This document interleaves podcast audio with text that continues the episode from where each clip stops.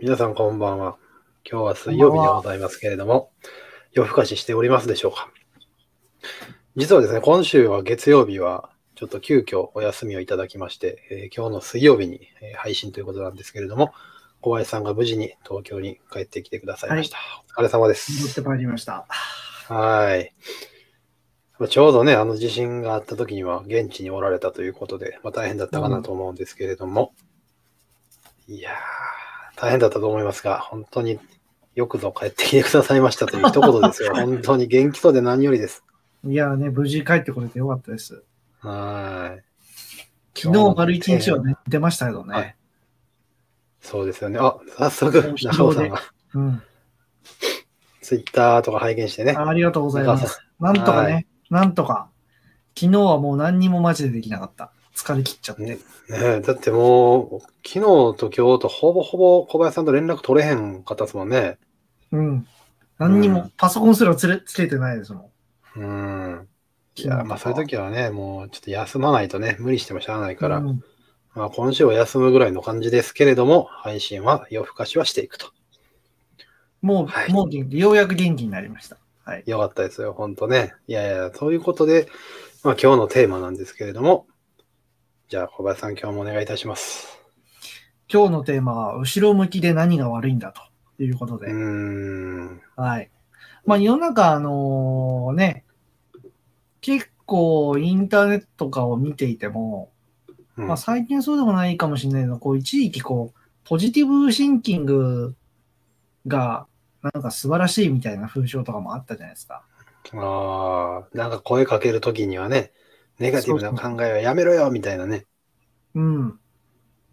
まあ、僕は、あの、結構、もともとがそのネガティブというか、あの、うん。やっぱりあの、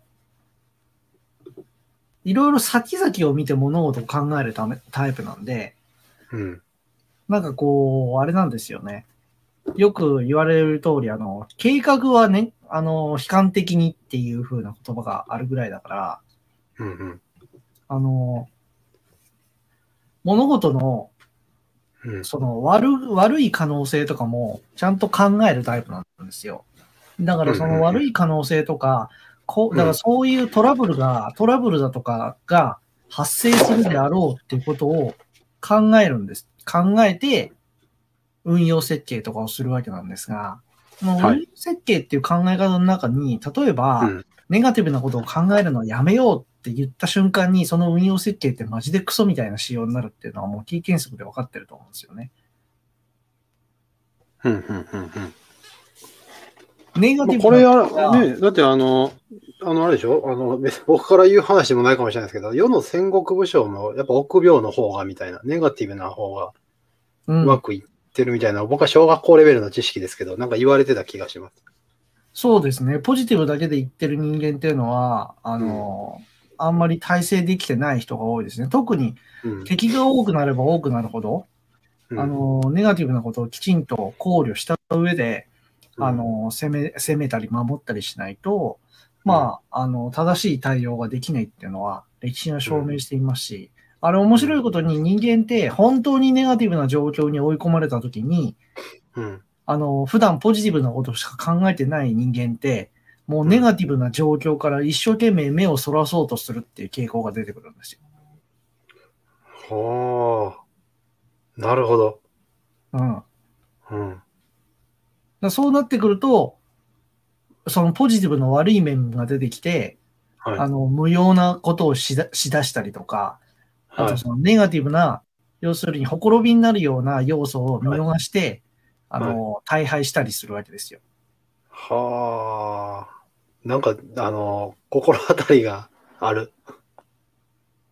ありますかね。結構ね、だから歴史のか見てても、まあ最近の一番の事例で言うと、結局のところあれですよね。あのー太平洋戦争とかの大きな戦で負けてるパターンって、ほぼそれですね。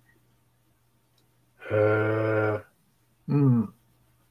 まあなんか特攻隊の、特攻隊の考え方とかも基本的にはそうじゃないですか。なんか、我々にはこう、天皇陛下がついているから負けるわけがないって言って。うん。悲観的なネガティブなこの意見で、いや、うんこういう場合があるかもしれないんで警戒しましょうって言うと怒られるわけですよ。うんうんうん。この非国民名って言って、うん臆病者は我が軍にはいらんみたいな。ああ、言う言うてそう。なんか、はい。そうそうそう。そういうイメージあるじゃないですか。実際にそういうことは本当に行われていて、うんでそして死んでいくっていうですね。ね僕が今、ふと思ったのは、まあちょっと漫画で恐縮なんですけどね。あの、相手が勝ち誇ったとき、そいつはすでに負けているですよね。ああ、そうそうそうそね。う。だからあの、武道の考え方、剣道とか弓道とかもあるんですけど、敵と戦う、はいはいはいはい。あの、あれは、あの、日本のその武道には斬新っていう言葉があるんですよね。うんうん相手が倒れたとしても、うん。油断せずにその構えを解かずに、うん。相手の息の根を止めるまで、あの、心を戦場から離してはならないっていうことなんですけど、うん。まあ大体あの映画とか見しても、 あの、油断してる時に寝首をかかれるあの雑魚キャラっているじゃないですか。 まあまあまあ、なんていうか王道パターンですよね。王道パターンで。うん。王道パターンね。完全にう。ん寝首をかかれる的なもの。うんあれって、じゃああの人たちは、あのポジティブかネガティブかで言うと多分すごくポジティブなタイプの人が多いんですよね。うん。やとう思ん。うん。まあだからといって別にポジティブが悪いわけじゃないんですけど、ネガティブまあもちろもんねそんなになんかそのポジティブと比較して、うんあのー、批判されるようなものがないだろうって僕は思ってるんですよ。う。だから、つまり、良し悪しで測れるものではない。まあまあ。あまあ、場面によるってことかな。良し悪しというかは。バランスだと思うんですよね。うん。どっちかだけっていうのはちょっとなんかもったいない気はしますね。だからポジティブな考え方とネガティブな考え方ってどういうものかっていうと、結局のところ相対論でしかなくって、うん。じゃあ、あの、例えば、えーポジティブでもネガティブでも数値で表しましょうって言ったときに、うん A さんが10ポジティブだ、10ポジティブパワーを持っているっていう人だったうのん、に10ポジティブ。はい。そうそうそうそうそう。はいこの人はめっちゃポジティブ、10ポジティブですっていう。はいはいで、じゃあ B さんがはい7ポジティブだったときに、はい。 7ポジティブパワーだったときに、はい。この A さんから見たこはの B さんははいネガティブじゃないですかっていう。い。まあそうですよね。おお前、俺より3つもポジティブが足りひんやないか、みたいな感じでね。そうそうそうそう。ももっと上げてけよ、みたい7とポジティブだって言えば、ポジティブなんですけど、な。うん。マイナス3ポ、要するに A さんからマイナスう3んポジティブっていうと、これ3ネガティブって意味じゃないですか。相当にね。うん、そうですね。ううんん。お前は3ネガティブじゃないかって言われるわけですよ。うん。おいおい、ちっと。ょっと待ってくれって話じゃないですか。そうでだからすそのね。程度の、その程度の、要するに相対的なバランスの差であって、うん。そうですよ。うん。確かにね。うん。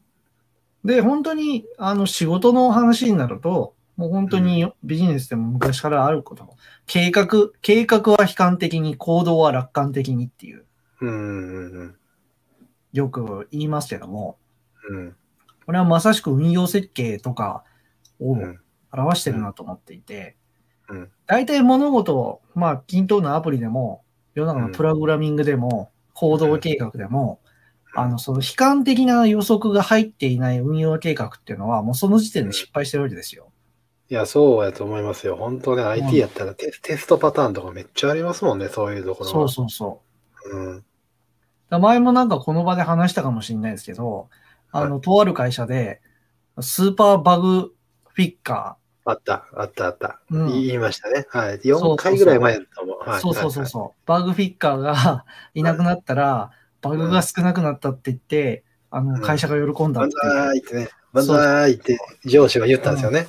そうそうそう。うん。まあ、その会社本当後に、あの、自分たちがリリースしたゲームで、大きなバグでとんでもないことになったらしいですけどね。いやーまあでもね、そのストーリー聞いたら、そらそうやってなりますもんね。うん。うん。だから別にバグフィッカーの人はネガティブな要素で別にやってるわけじゃないんだけど、結局相対的にネガティブなことをやってるっていうふうに見られてたから、やっかまれたわけですよね。うんうんうんうん。うん。これがね、結構難しいというか、組織論で戦うときに、トップの人がネガティブな要素を排していると、まあその会社はあんまりいいプロダクトだとか作れないんだろうなっていう教訓でもあると思うんですよね。うんうんうんうん、まあ、しかもそれは別に会社じゃなくてもね、どういう時でも言えますしね、やっぱり。うん、うん。いやー確かにね。その相対的な評価っていうのが面白いな。はい。そうそう、ポジティブなことも、多分、きちんと俯瞰的に物事は見なきゃいけないんですよ。うん、ポジティブな要素はこういうことがあって、ネガティブな要素はこういうことがあるっていうふうなことを考えなきゃいけないんですよね。うん。だから例えば、山登りとかでうん、あの、エベレストだとか、ああいう過酷な環境に、T シャツ短パンで行く人は、まあ、うかつもうかつというか、もうそもそも、あかんやろって話じゃないですか。それはもはやもうポジティブを通り越してバカですもんね。そうそうそう。だから多分、誰もやらないし、うん、行ったとしても必ず止められるわけですよ。まあそうですよね。うん。そうそう。じゃあうん一方で、高尾山とか、うん。そういうレベルの、ハイキング、日常のハイキングでちょっと行けるような山とかで、うん。 T ャシャツ、短パン、サンダルで行く人は、ツ。うん。どうなのかっていうと、うん。っていう話なんですよ。まあ全然違いますよね。うん。うん。あのね、別に行っても問題ないと思うんですよ。うん。でもう、ん。例えば、雨が降るとか、うん。あのーちょっと調子乗って裏道とかに入っちゃって、うん。迷子になるっていうリスクも考えると、まあ行くべきではないんだけど、行けなくはないって話じゃないですか。うん。うん。そうですね。うん。そうそうそう。だからその時に、うん。こう、ポジティブな要素しか見ていない人は、うん。いや、俺はあの、体力とかにも超自信があって、方向感覚もバッチリだし、雨が降ったって多少のことはへっちゃらだぜっていうポジティブなシンキングしかしていない、ポジティブシンキングかしか、うんししかしていない人は高尾山を、まあ、登り切って帰ってこれるかもしれないけど、トラブルあった時に何かがうん立ち行かなくなる可能性は十分あるんですよね。うん。うん。うん。うん。そうですよね。うん。あ確かにね。いや、たおもこれ面白いですね。ポジティブって、まあ、英語じゃないですか。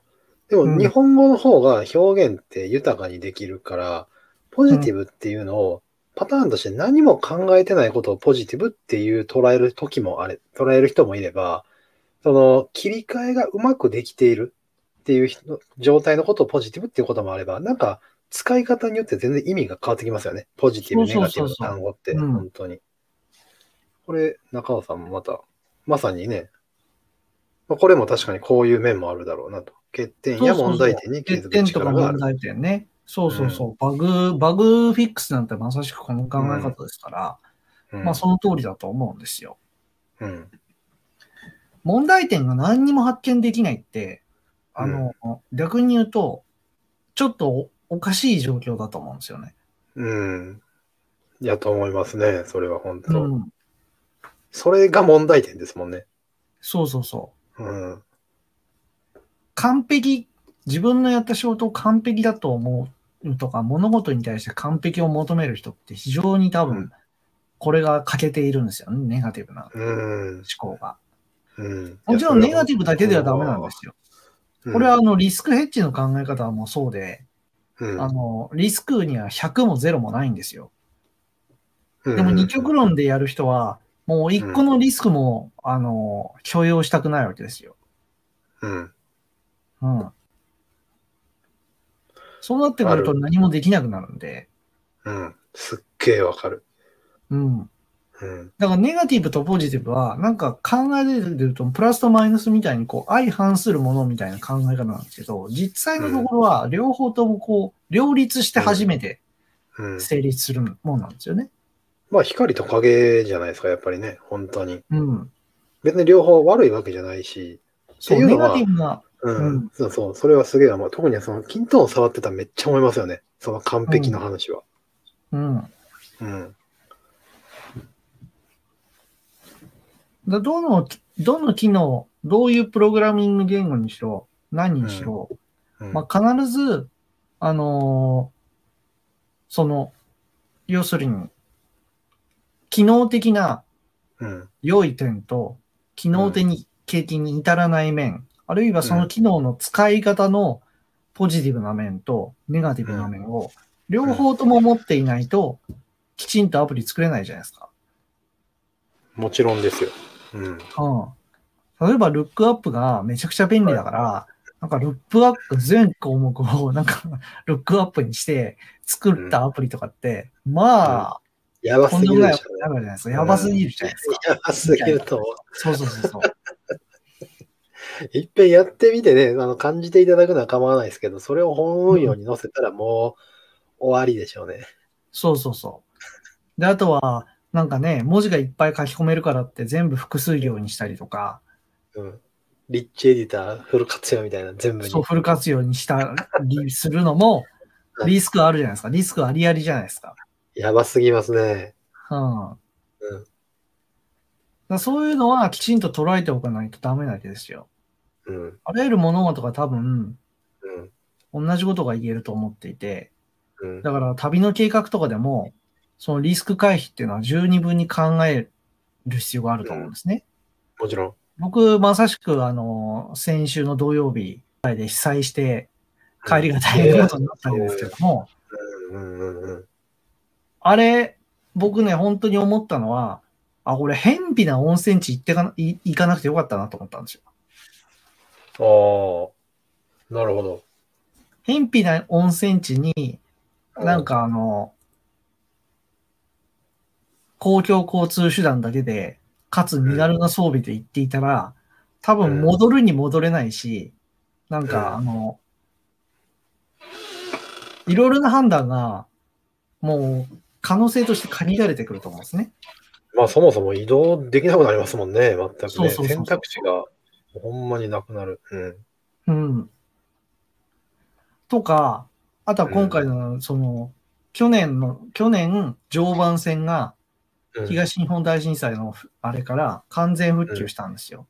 全路線がつながって、はいはいはいはい。でそう、そうしたことによって、今回の被災で、要するに、えー新幹線が使えなくなった時のバックアップ路線として、んあの、日立って特急が大活躍しましたっていうはいものがあっはいはいて、交通事情とかも、うんそういうネガティブなことをかきちんと考えた上で計画、うん要するにうん倍作られるわけですよ。あの、東名高速道路に対する第二、第二、第二東名とかもそうで、はいはいはい。うんあれも津波だとかそういうものを想定して被害を受けたときに、あ、の、使うことを想定してるじゃないですか。そうですね。交通インフラとかって基本的にはそれで、で、あの地震の影響であの、関東ものすごく停電ししまくってたじゃないですか。うん。でも東京はあの10件しか停電が出てないって言って。うんうんうんあれはそのど伝送網がものすごくその複雑な経路というか、首都圏の東京のその中心部に電気を、あのーきちんと届けるっていうことを想定していろいろなルートから電線引っ張ってるから、うん。はい。その首都の機能を止めないっていうことを前提にして、いろいろバイパス組んでるわけですよ。うん。とかね。まあそれは。そういうのも基本的にネガティブなうん。そう考え方がないと実現できない話なんですよ。そうですよね。いや、それもインフラでもめっちゃ思うのは、この災害が起きたら、次の日から BCP 対策の問い合わせが増えるんですよ。うちのサーバーバックアップ、バックアップリストアの仕組みどうでしょうみたいなのが、うんわんさか来るんですよね。まあ、すぐに、あだからの、時時とともに風化しちゃうんですけど。そうそうそうう。んあの AWS とか だって、なんかどっかのね、リージョン、特に東京リージョンとかでうん。障害が起こった時に、多くのサービスが停止した事件とかあったじゃないですか、去年とあか。りましたね。うんうんうんううん。ん。あれだって同じ話で、うんあのー、きちんとそこのリスクを鑑みて、あうの、んリージョンの分散だとかをしておけば、割と防げる実態ではあるんですよね。うん。実際それでちゃんとやってたがゆえに止まらなかったシステムもあったわけなんで、あそれをしてなかったから悪いっていうことじゃなくて、あそれだってちゃんとうんコストがかかるんで、そうなんですあよ。のリバラーンスジよョねンのその、そうそう、バランス、コスト、うんコストに対するリターンのバランス、うん。をちゃんと考えなきゃいけないんで、必ずしもなんかお金をかけて複数のリージョン契約しておくことが正ではないってことももちろんそうなんですけど、うん。だからそこの影響度合いですよね。うんうん。い止や、まそうっでてすいよてね。いやも支障がないシステムはそう別にうん問題ないだろうし、うん。うんうんううんうん。ん、とかもあるだろうし、だからそれは社内の、うん。機能の分散をね。そうそうそう、うんネットワーク、一つのビルの中の社内のネットワークとかもそうじゃないですか。うんなんか電気とかって必ず法定義務で2年に一遍とか全館停電させなきゃいけないみたいなことがあったりするから、じゃあその時にどうやってそのバックアップの回線を保持しとくんだみたいな話とかも常にありますし、ありますね。うん、いやー、難しいとこですよね、本当に。やめやりだしたら、まあ、いまあ、言ってしまえば費用がほぼ倍になるわけですから、そうだかそらうそう。その、いや、その全部はできひんけど、どこをやるかを見極めるのもあるけど、できひんかったとこは、でも、頭の中にそういう想定をしてるだけでまた全然違うと思うんですよね。違うと思いバッまクアすッ。プの仕組み、仕組み上、よ準備できてなくてもね。うん。うん。そうなんですよね。さっきの完璧の話で中尾さんがまさにっていうのがね、たとえその時点で完璧だったとしても。うん。そうなんですよね。しかもね、キントーンであったりとか、まあ、キントーンに限らず最近の流行りのスモールスタートっていう意味では、今日完璧でも明日完璧じゃなくなることなんてザラですかざらです、ざらです。ら、ね。完璧っていうのは、その時最適ってだけ。その時、その瞬間に最適ってだけの話で、将来にわたって最適かどうかっていうのとはまた全然別の問題ですから。うん。いや、そうですよ。で、それで、その完璧って、だ多分だから今だったら、ファックスだって出た時は完璧やったでしょうね。今なんてもう、ボロクソ言われてるわけですけど、うん。だそんなもんやろうと思いますよね。ちょっともう一個これかか。ら、そうそうそう。この、この考え方が、まさしくそのリスクとか問題点をどこまで共有しますかっていうのはネガティブな考え方なの、ネガティブ思考じゃないとできないんですよ。うん。でもこれは絶対抑えとかなあかんからね。そうそうそう。そんなリスクはないってきっと考えなきゃいけないんで。うん。そうなんですよね。だからもう常にそのバランスの話ですよね。うん。だから僕もその仙台から、えっと、一泊、もう一泊しようって決めたのは、もうあの、その日の時点で、もう鉄道の復旧が、もう遅れ遅れになっていて、もういつ復旧するかわかんないから、なんかこれでやきもきしてるよりかは、うん、なんかもうさっさと、もう、泊まること決めて、あとはなんか好きに街で過ごしておこうって思っただけなんですよね。うんうんうんうん。うんで、次の日帰る時も、選択肢は複数あったんですよ。ほうほうほあの、常磐線の特急に乗って帰るか、う。うん。東北本線のローカル電車を乗り継いで帰るかって。うんうんうん。特急だったら、仙台からだったら1本で帰れるんですわ。へえ。してねそう。なん常で磐すね線の特急、仙台から東京まで5時間で結んでるんで。はい。でももう朝一の特急の指定席ははい売り切れていて、おでー見てたら、あの中に座席なしで立って帰る人もいたわけですよ。はい。いやうんー、きついな。廊下とかに立ってね。はい。はい。でも僕は正直、あの、5時間で帰れるとしても、あうんの、立って帰るのはきついだって思ったのと、いやいやいやあとは月曜日、もうあの、天候が悪いってもう前日から言ってたじゃないですか。うん。関東の方、大雨とか強風警報がうん出。る予定っていうのは見に行って、それが北上してくるっていうの分かってたから、うん。ここは僕の鉄道オタクの知識で、これ常磐線で特急に乗ってっても、あるいは常磐線の方で乗り継いでってても、これだ絶対途中で止められるなと思ったんですよ。うんうんうんうん。なるほど。あの、線路って、鉄道の路線って、実はあの、ランク、あの、ランクって言い方はおかしいんですけど、あうんの、本線っていう考え方と、はい。それ以外の路線っていう二つの路線が大きく分けてあるんですよ。うんうんうん。本線ってどういうことか、どういう路線のことかっていうと、うんあの、貨物とかを走らせる路線なんですね。うんうんうん。でこの路線って、あのー旅客だけ走らせてる路線と何が違うかっていうと、うん土台の強度とか違うんですよ。へえ。なぜかというと、貨物の方が重量級の荷物を運ぶんで、うん。あの、かなり土台とか線路の設備だとかは丈夫に作られてるんですよ。へえ。で常磐線とかはうん。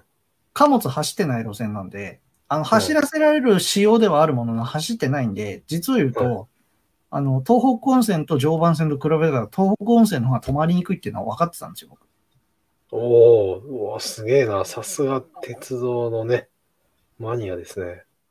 そう。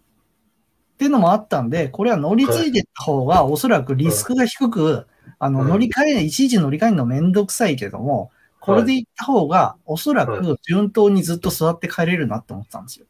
はあ、はあはあはあ、はい。すげえ。それは、それはま、あの、まさしくバチクソに当たって、僕ははいほぼほぼ定常通りのダイヤで帰ってきたんですよ。はい。で、特急で取ってったのは、僕が仙台駅を出る1時間前に出た特急は、はい。えっと、僕が着く、着いたのと、わあとぐらいに着いたのかなええ。うん。はい。じゃあ、ほんと何時間遅れぐらいで着くわけですか。そうそうそうそはう。で、その後臨時で出たやつは、も、はいう夜行列車になっちゃったんで、あ。はいはいはい。へえ。え、それで何時間かかりました仙台から帰ってくるの。 8時間、8時間。 8時間か。 きつ。そら。でも、ほとんど疲れる座っわ座ってましたしね。はいはいはい。まあまあ、それが何よりですけどね。いや。で、僕はあの、実は昔、その仙台から東京までは普通に路線帰ってきてる。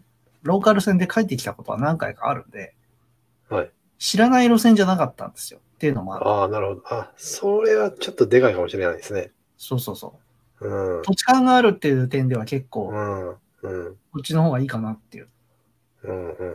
あとは途中の白川の付近、福島県の付近は、僕親戚が住んでるんで、最悪そこ泊まればいいと思ってたんで。ああ、なるほど、なるほど。そそううか。そうそうそうと。特急だったらね、まだ中途半端に降りれへんくなっても嫌やし。ああ常磐線海沿い行くんで、途中何にも、あの、僕の知ってるところないわけですよ。はいはいはい。ってことをちゃんと天秤にかけたときに、はいもちろんそれが外れる、外れるか当たるかは、やってみなきゃわかんない爆死の部分はあったんですけど、うん。だからそういうちゃんとリスクだとかも鑑みた上で、うん。自分の責任で選択をするっていうことですよね。うん。でもそれはもはや、あれですよね、もう後ろ向きの話話でもなくなってきますね、そこまで行くと。うん。まうんあ、だ。から計画性っていうのは、きちんとそういうネガティブなことも考えた上で行動をしないとうん。いや、そうですよね。いけないって話なんですよね。う本ん。当にうん。うん。僕なはる多ほ分どそ。の、11時ぐらいに仙台駅を出発できたんですけど、うん。そこがもうそこの時間、時間がギリギリだなと思ったんですよ。うん。それ以上遅れると、多分北上してくる、あの、低気圧に、どっかしらダメージを受けると思ってやられるなと思ったんで、うん。もう来た電車に乗って、うピューんッとしほあの、下に下ってったんですよ。うん。南下してったんですよ。うん。だから実を言うと、僕が出発した後の、うんえっ、と、路線は、その、仙台、福島間は、うん僕が出てた1時間後ぐらいに、やっぱり運休してるんで、うん。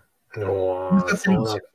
そうなったらもう今日も完全にダウンしてたでしょうね。そうそうそうそう。うん多分帰ることを諦めてたかなと思いますね。いや、もしかしたら今日ね、あの、途中の駅のホームからお届けしてるとかなるなりかねへんかったですね。まあさすがに今日は帰ってきたと思いますけ ど、火曜日の時点 で、あの、いやはいー、う普及してたんで、うん。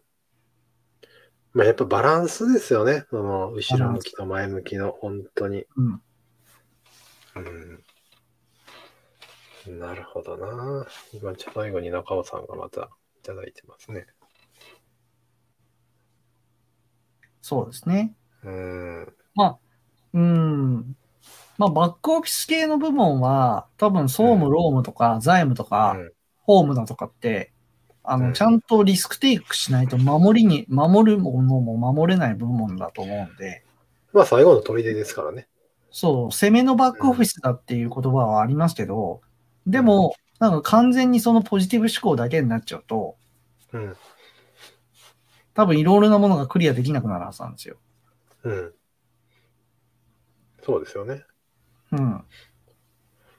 いや、まあ、だからイメージですよね。だから前向きとかポジティブ、ネガティブとか後ろ向きっていうのを、まあ、いい、いい意味の単語とか、悪い意味の単語とかって分類するから、なんか、そうそう、そんないいこと言う人もは悪いもないんですよ。どちらもう結局のところ何かっていうと、自分が決断をする上で、うん、どういう要素をうん、抽象的にあるいは具体的に引き出して、目の前に並べられるかって話だけの話なんで、うん。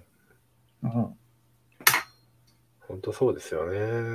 いやーしかも今日はね、実例を、もう本当ね、時事ネタと言いますか。本当ね。はい。 ほん、ほんとね。いや、でもほんとね、そんな考えと言いますか、その動きなかったら、一日、一日ね、倒れてるだけで済まへんかったと思うとですよ。まあ無事ね、でよかったですよ。うん、まあ無事でよかったなと思いますよ。本当に、我ながら。ね。街だから、街中だからね、あの、次の日、要するに、着るものがないなと思って、普通にユニクロに買いに行ったりとかできたんで、ああ、うん。便利ですよ。世の中はね。いや、よかった。うん街中だったんで、街中の被災だ被災で、かつ、その街中のダメージがほぼなかったんで、お店は普通にやってたから、なんともなかったですけど、まあでもね、あの、振動的なものはね、やっぱり感じるんだなと思いましたね。後から来るんですね、やっぱりね。うん。うーん。いや、まあよかった。まあまあでもね、まあ一週間ぐらい余震の話もありましたしね。まあ、余震の余震と言いますか。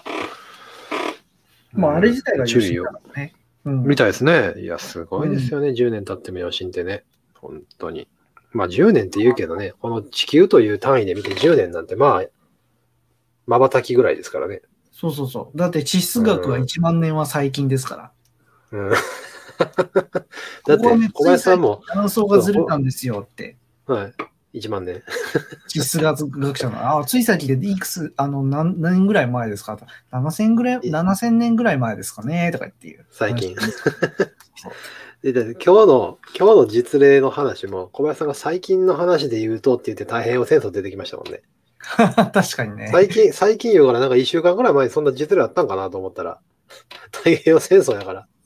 おいおい、なかなかやな。いやー、ありがとうございます。じゃあ今日も30分を過ぎましたので、次回のテーマに行きたいと思います。次回のテーマ。はい。はい。あ、あの、ツイッターで予告しましたけども、あの、は来週と再来週もすいませんが、水曜日に、ぶっちゃけかしこまりましたお送しますので、はいよろしく、はい。あの、見ているか、いらっしゃる方も、あの、お気をつけていただければと思います。そうですね。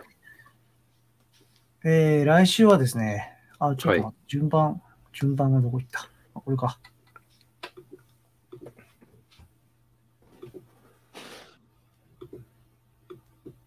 えー、来週はね、はい。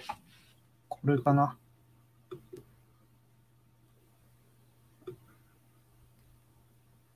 いいですかほい。来週のテーマは、ストーンキャット。ストーンキャット。はい。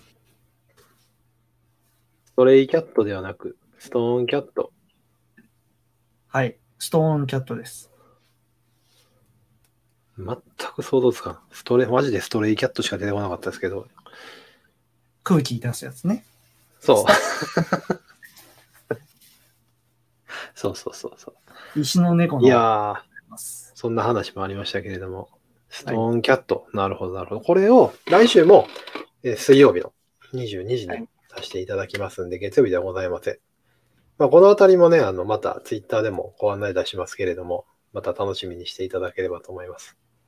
ということで、今日はまあこのあたりで締めたいなと思いますけれども、中尾さんのコメント最後2つ紹介しようかな。水曜日はムーブド三昧。そうなんですよ。お昼もやってますんで。お昼はね、川本さんのぶ,、えーぶぶった切りをしてます。確かに。はい。で、夜は夜更かしをして、はい。ぜひともお付き合いいただければと思います。じゃあ、今日も小林先生ありがとうございました。ありがとうございました。はい。では、今日はこの辺りで締めたいと思います。では、また来週お会いしましょう。さようなら。おやすみなさい。